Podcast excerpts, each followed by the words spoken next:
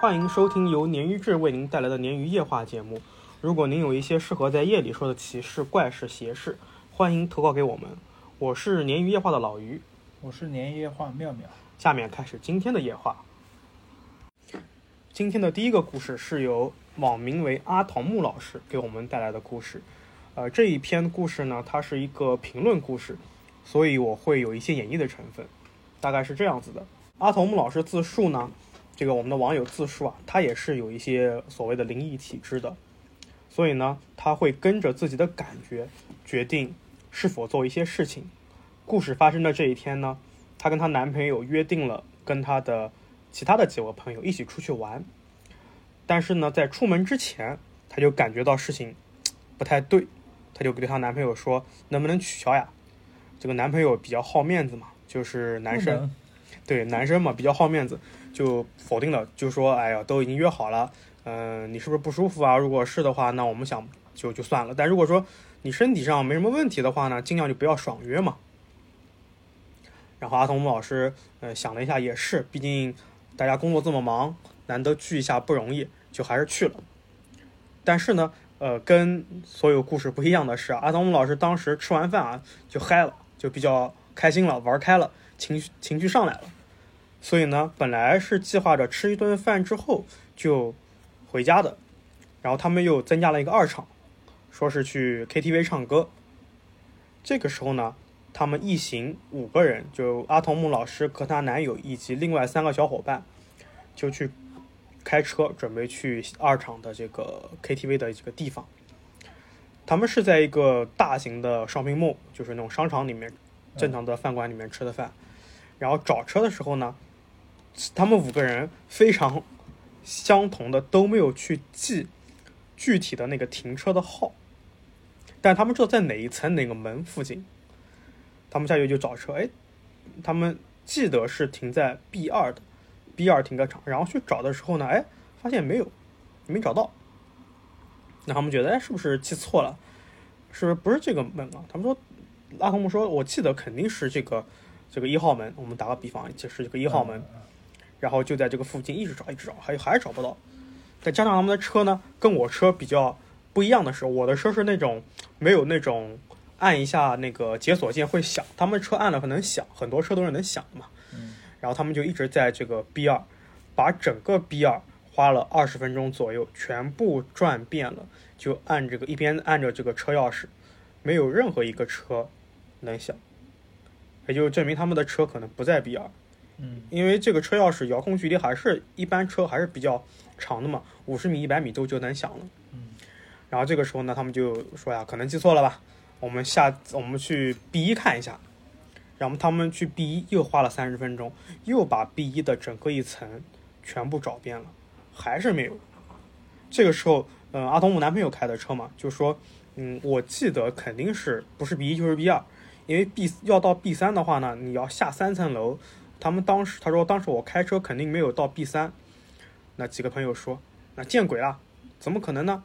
然后阿童木这个时候听到这个话，他就一个机灵，真见鬼了！这种话就不能随便说，你知道，在这种特殊情况下，就是这种这种话一说了，反而会有一些预兆或征兆，或者是这种东西。嗯然后他当时一个机灵，但没多讲。但是呢，他们五个人就一样下了 B 三来找这个车。这个时候呢，他们做了一件恐怖片绝对不能做的事情，就是分队。就不是有说法是，你如果是恐怖片，你一个要物理破坏，一个是不能分队，要一起行动。对，然后他们就分队，从分别从停车场的入口跟其中一个出口来分批找这个车。呃，然后他们也是把整个 B 三找遍了，还是没这个车。这个时候时间已经过去，呃，他的投稿里面说时间已经过去一个半小时了，又加上天气很热，停车场比较闷，然后他们几个人就是已经很难受了，但是没有流汗，他是这么跟我们说的。那个时候已经是室外温度三十五六度的这种感觉了。虽然停车场它是地下比较凉快，但是他们还是很闷热，但是一直没有流汗。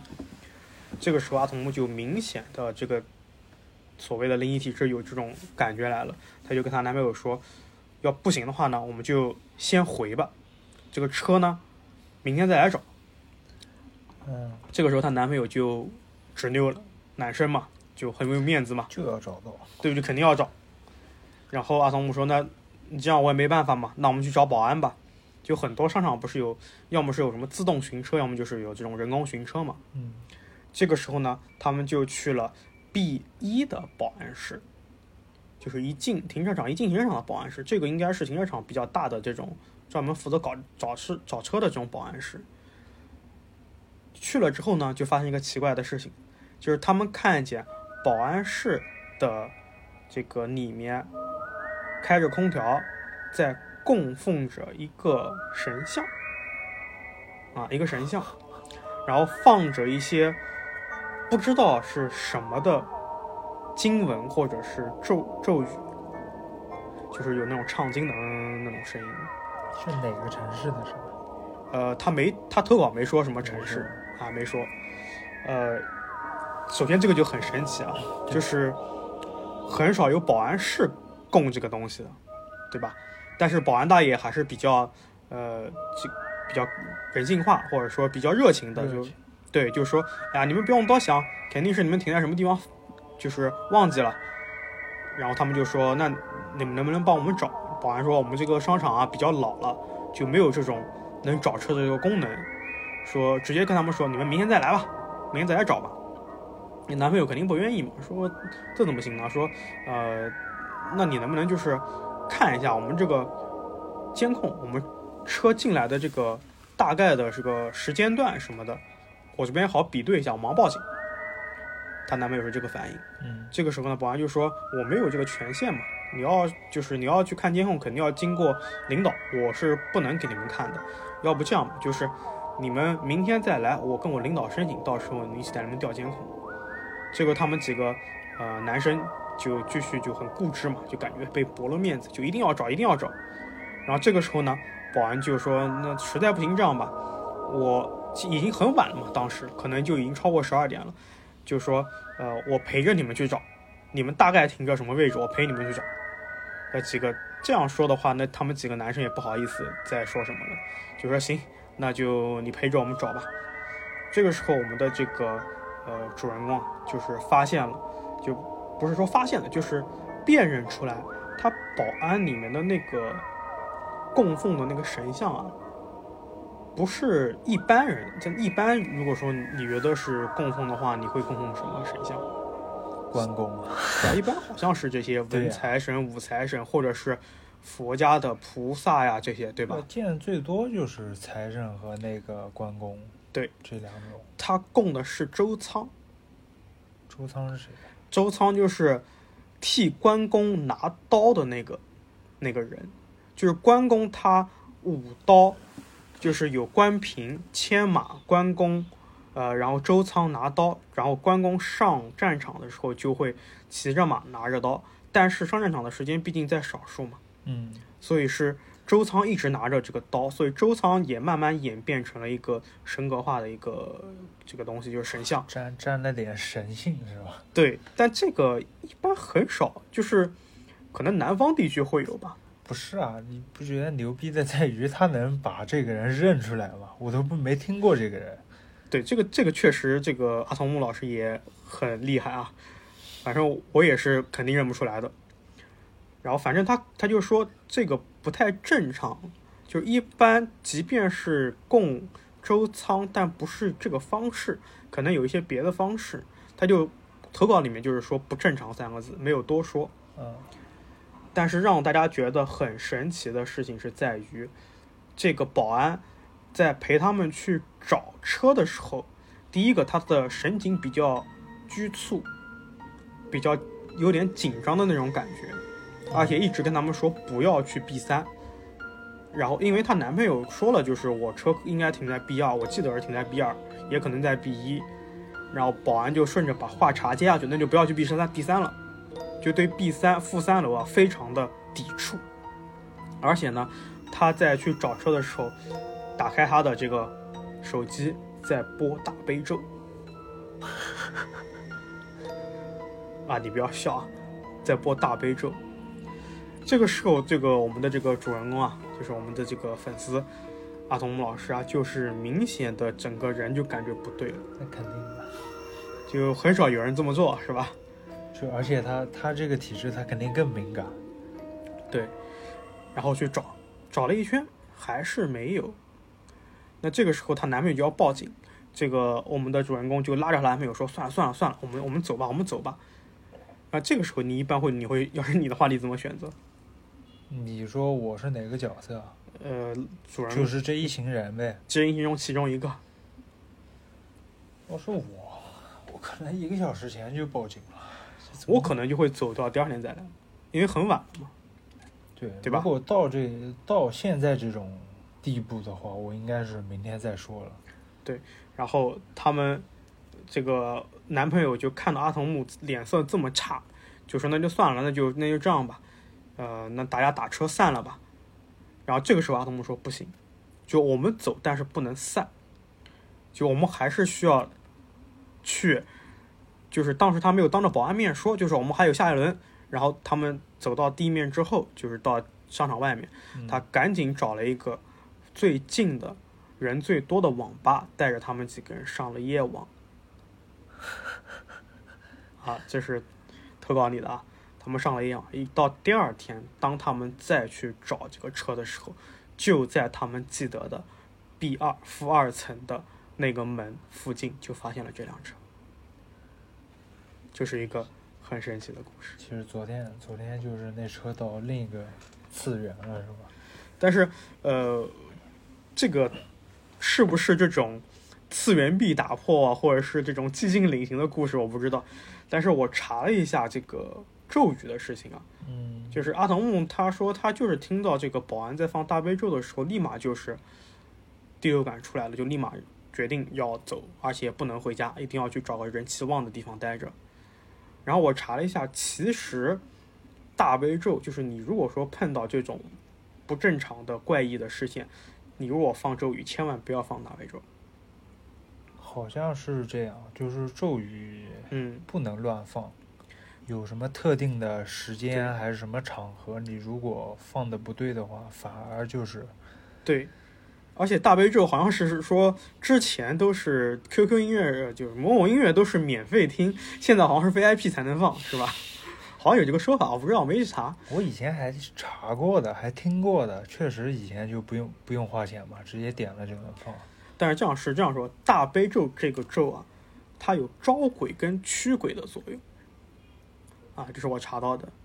所以一般你如果出现这种情况呢，我们的粉丝也可以关注一下，你要放的是楞严咒，楞就是木字旁的那个楞啊，严就是严格的严，楞严咒大家可以搜一下啊。为什么呢？说楞严咒这个咒语啊，又叫白伞盖咒，或者叫如来藏心咒。它在佛教里面呢，楞严咒是最重要的一步骤。这个也号也称之为啊咒中之王，它也是最长的一个咒。呃，说是为什么这个咒语在这个佛教中这么重要呢？因为他说它关系到整个佛教的兴衰，它的作用是消除业障。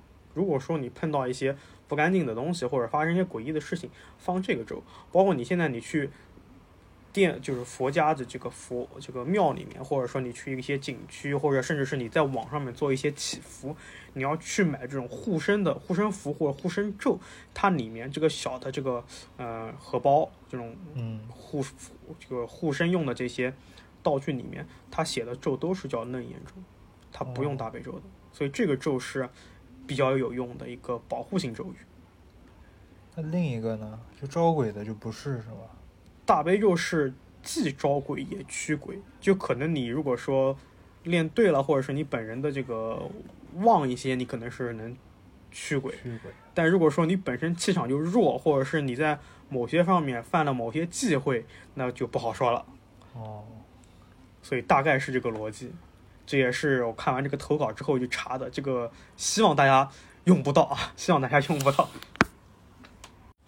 好，我这边也接到一个投稿，叫西西的一个网友，嗯、他这边也是关于就是念咒，没念对，就是遇到鬼的事情。怎么感觉你这么开心啊？我没有开心啊，就是 幸灾乐祸笑出来了。没有没有，就你不能让网友碰到这种惊悚的事情很离谱啊那个这个网友说他呢，说他体质也是比较灵异的体质，招、嗯招招脏东西的体质。他嗯每年农历七月前后就是容易做噩梦，就是中元节前后，对，差不多就是鬼节前后，容易就是要么睡不着，要么就是被噩梦折磨的，就是睡得很浅，就一会儿醒一会儿醒的。那鬼压床呗，呃，他没说，就是就没到压的地步。整个那一段时间，他精神状态都会特别差。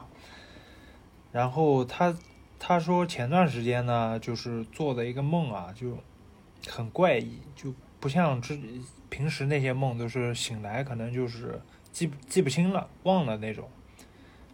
然后是都是做的是关于他之前家里面人的事情，就他就很紧张嘛。本身去世了吗？，对他去世的家人，然后过来找他，他就很紧张，就去去打听了嘛，就是上网查或者问朋友，说有个有一个咒叫往生咒，就是去超度的。对对对对那你这个词用的挺好，就超度，就想把他之前去世的亲人就是超度掉嘛，就不要再留在世间的这种感觉。然后后来就请了一本，在家里面书房念，开始念咒，每天坚持念，就发生了一发生了一些不好的事情。他说呢，他先说的是那个梦的内容啊，就是说这个梦是关于他奶奶的，他奶奶已经你怎么骂人呢？他 你奶奶，他奶奶过世好多年了，然后，但是他在梦中梦到，就是他奶奶是站在他家老家那边二楼中间的屋子里面没有离开，然后手脚就是很僵硬的那种感觉，嗯，就是一动不动，就是就有那种恐怖谷的那种感觉，就是角度角度就是有点像被人固定住了，就整个面部也很痛苦，有种像向他求救的感觉。嗯，然后他就后来也问别人这个细节，就是说这个人的灵魂应该是还没有被超度，就很痛苦。他们老家呢，这个网友老家是在浙江杭州一个农村里面，然后平时也就过年过节时候回去探望一下他奶奶嘛，就是他奶奶没有过世的时候。嗯 他说他记忆里面，他奶奶之前是很疼他的，然后就是抱着不撒手那种，特别疼爱。因为家里面只有他一个女孩儿，其他都是男孩儿。嗯然后后来发生了一件事，就导致就是他奶奶发出了一次事故，就不记得他了。他奶奶有一次呢，在凌晨从家里面二楼里二楼那个阳台窗口就掉到了楼下，就摔下去了。嗯然后导致就是脑袋受损了。当时他爷爷呢是在睡觉，也没没没醒过来，发现他奶奶出事已经是第二天了，第二天早上了。他奶奶呢在，总觉得是在骂人。我直接就说奶奶吧。嗯奶奶在家有烧香拜佛习惯，那天在晚上在窗口就是往楼下倒香灰的时候，就可能就是身子探出去探太多了，嗯，直接就栽下去了，然后就去世了。没有去世，他就送医院去了嘛，嗯去休养了，但是已经就是那种失忆的感觉，就是家里人都认不识认不得了，然后也比较神认知出现障碍了。对，神神经经的那种，就是开始不停的就是自己跟自己说话，嗯然后有时候还还会和自己吵起来，就很激烈。他描述，是有点恐怖这样。对啊，然后也是整天就是不睡觉的那种，然后总觉得有别人想害他，别人给他吃那种就是药嘛，他也不肯嗯。吃，就是嗯。导致就是就是叫什么啊恢复的也不是很好。然后嗯私底下邻居呢就说，就说可能是摔下去的时候就是就八卦嘛，就说没没有人及时发现，就导致有不好的东西就附身了。但是家里其他人呢，当时都是无神论者，嗯。也不肯去请那些什么，就是叫什么啊神婆那些东西看，就是不停带他去那种医院村里面那种小医院去治疗啊。后期呢，也是一直吃药，但是也没好。有一年呢，他说他和他爸爸去看望奶奶，然后发生了一件挺吓人的事情。嗯当时快傍晚傍晚了，然后他他去他奶奶房间里面，然后其他大人大人都在其他地方嘛，其他地方就是聊天什么的。他是他当时好像说困了，然后就睡了，睡着了以后呢，他隐约间就发现有什么东西凑近他，然后光线都被挡住了。是他奶奶，哎，你怎么知道？不会是不会是你奶奶？按照这个逻辑走的话，肯定是这样的。对他奶奶那个时候他能下床走动吗？，对他只是精神状态不好嘛，哦就是谁也不认识，嗯整天自言自语那种。就认知有问题，但是对他的行动能力有问题。对对对，然后他迷迷糊糊睁开眼睛，就发现他奶奶脸就特别大嘛，就脸贴脸的面对着他，离他很近。对，离他很近，他闻的就是一股那种老人的味道，嗯那种特殊味道，就是冲过来，就嗯他就赶紧，他吓一跳嘛，赶紧坐起来，然后啪啪两下，他就被他奶奶打了两耳光，然后就哭了嘛。那时候他岁数还挺小的，就哭了，然后大人就赶紧赶紧就跑上来看怎么回事儿，他奶奶已经躲回屋了。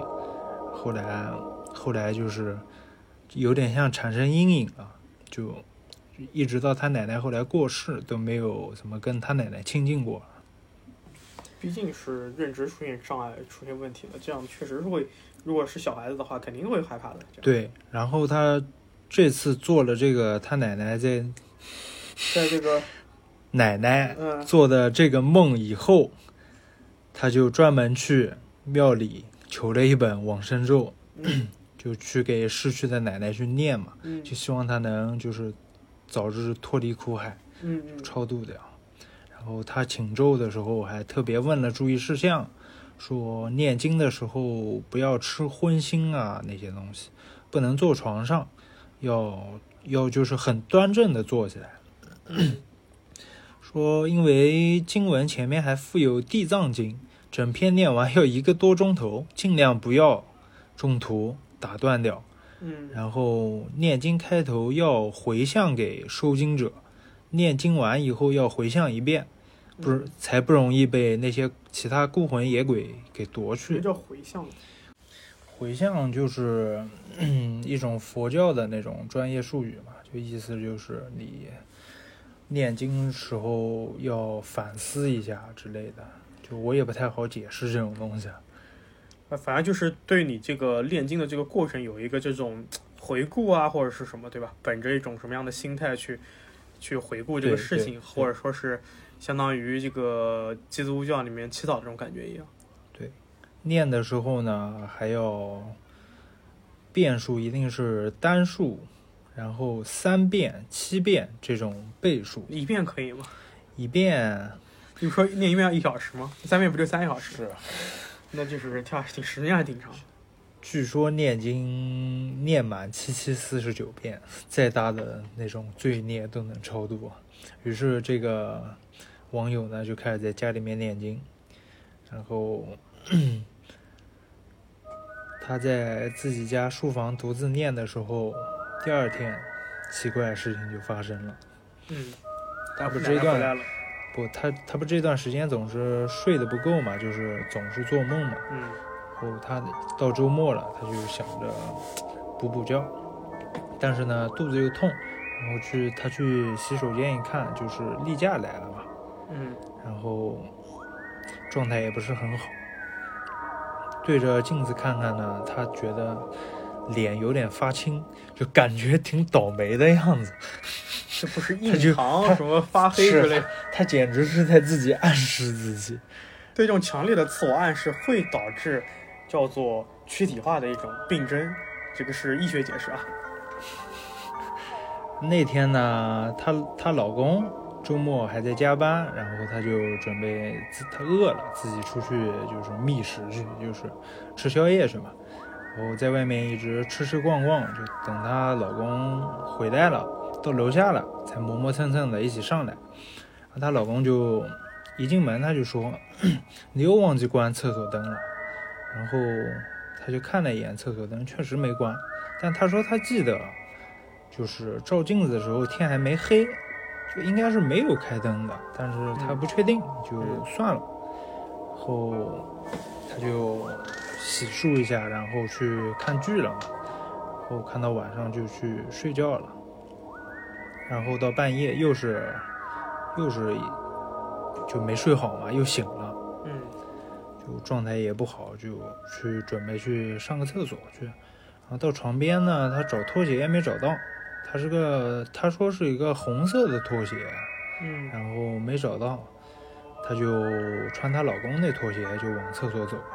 然后突然，她到厕所门口就发现，她红色的拖鞋在厕所门口脚垫上面，然后是脚尖冲到里面的，就跟我们有一期讲的就是到旅店那个对，旅馆那个，对，然后他发现就是他拖鞋脚尖冲到那个厕所门里面，好像在等谁一样。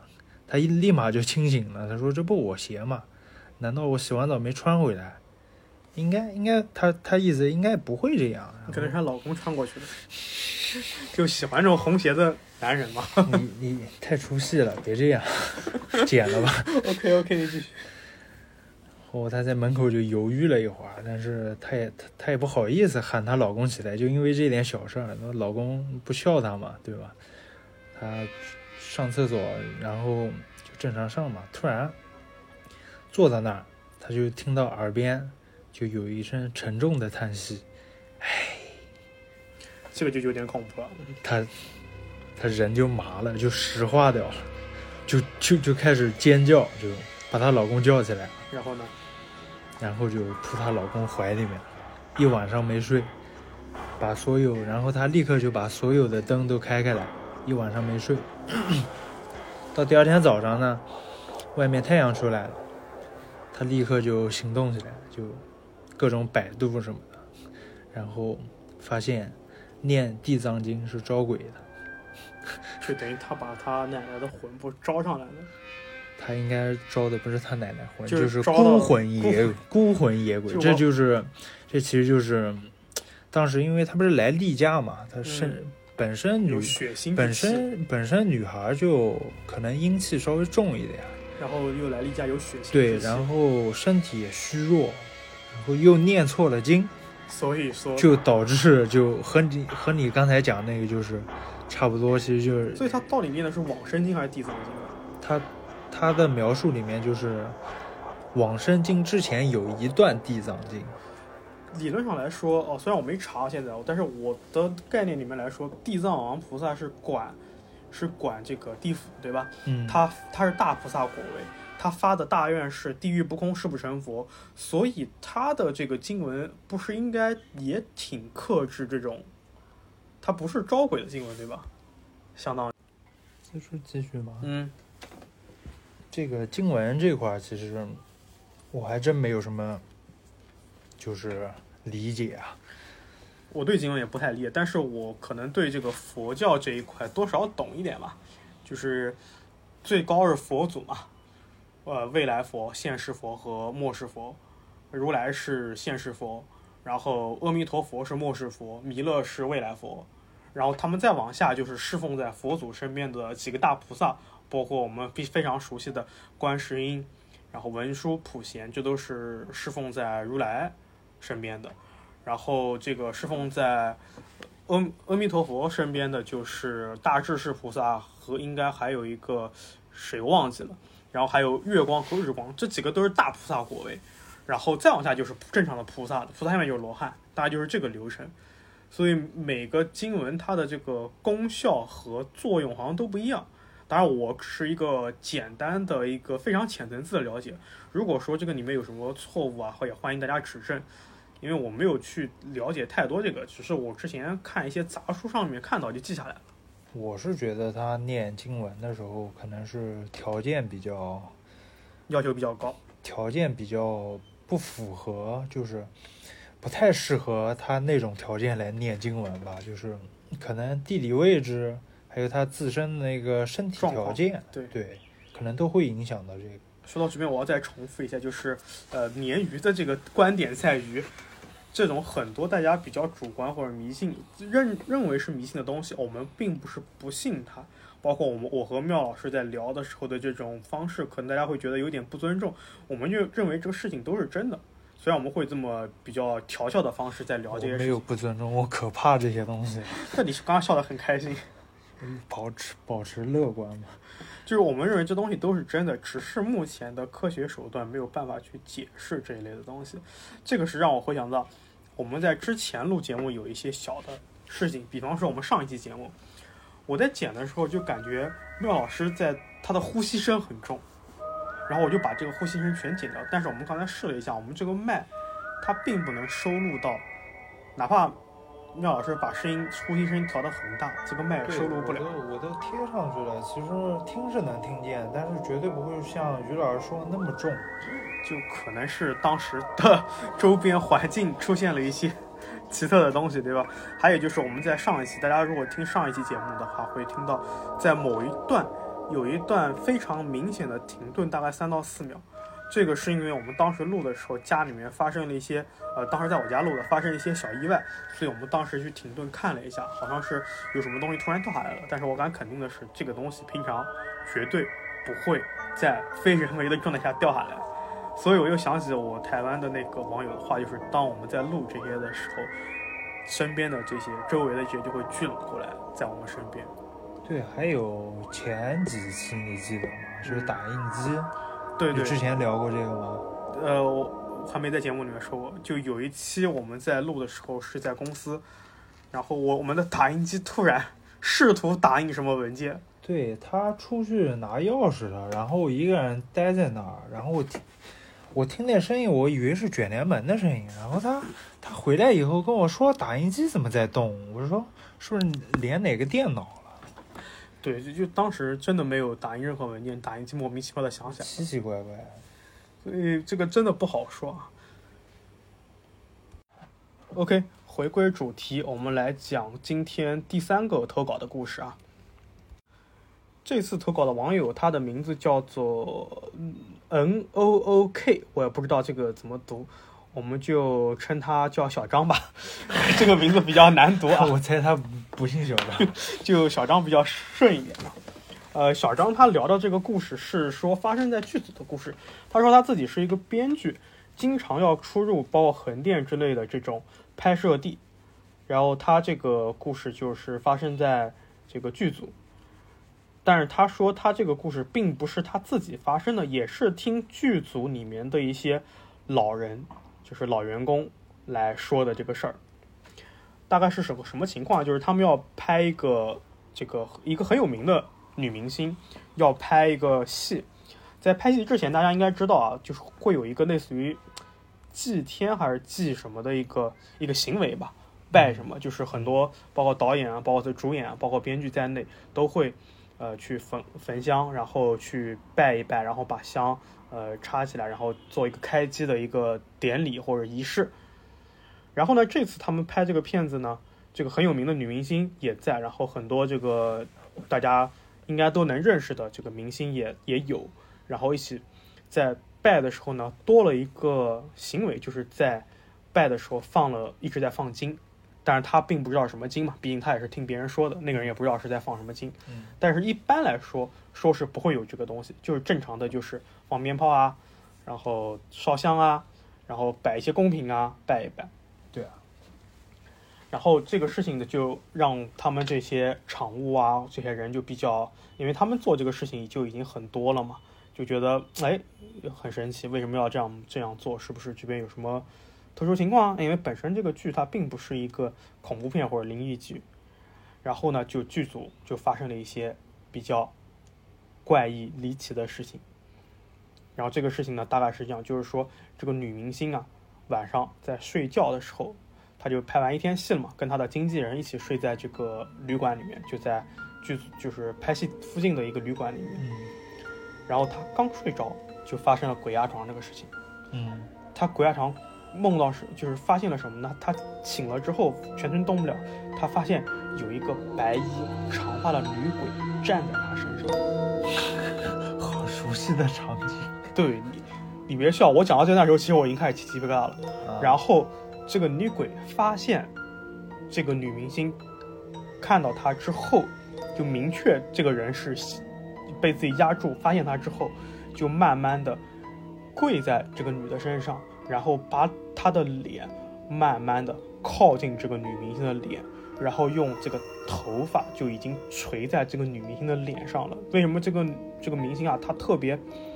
呃，害怕，特别惊恐，然后事后说这个事情的时候就已经泣不成声的，就是他明确的感觉到这个压他的这个女鬼用头发在不停的搔他的脸，就是脸对脸，他完全是说是自己是闭着眼睛不敢看的，但是有这种触感，哎，太痛苦了，而且他一直在挣扎，一直在挣扎。那得痒死了。你你你别急，你听我说。然后他，因为他睡的这个标准间，他的助理啊或者经纪人什么的就睡在他旁边，嗯他一直试图在向他的这个助理经纪人求求救，对。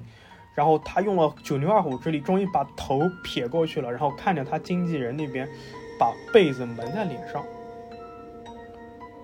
就是类似于在逃避、躲避啊这种感觉一样。然后故意的是吧？后面这个女的就在惊恐不安中，他不知道自己是睡着了呢，还是昏过去了，一直到第二天天光大亮。然后他第二天一亮，他就跟问他经纪人，就是说，哎，昨天晚上发生这个事儿，你就是你知道昨天晚上发生什么了吗？就是我做了怎么梦，被压床了，然后我一直向你求救，我一直在喊你，但你都没反应。我虽然发不出就发不出明确的这个喊你的声音，但是我肯定有动静，你为什么都不帮我？然后经纪人跟他说。你知道为什么不帮你把被子蒙起来的吗？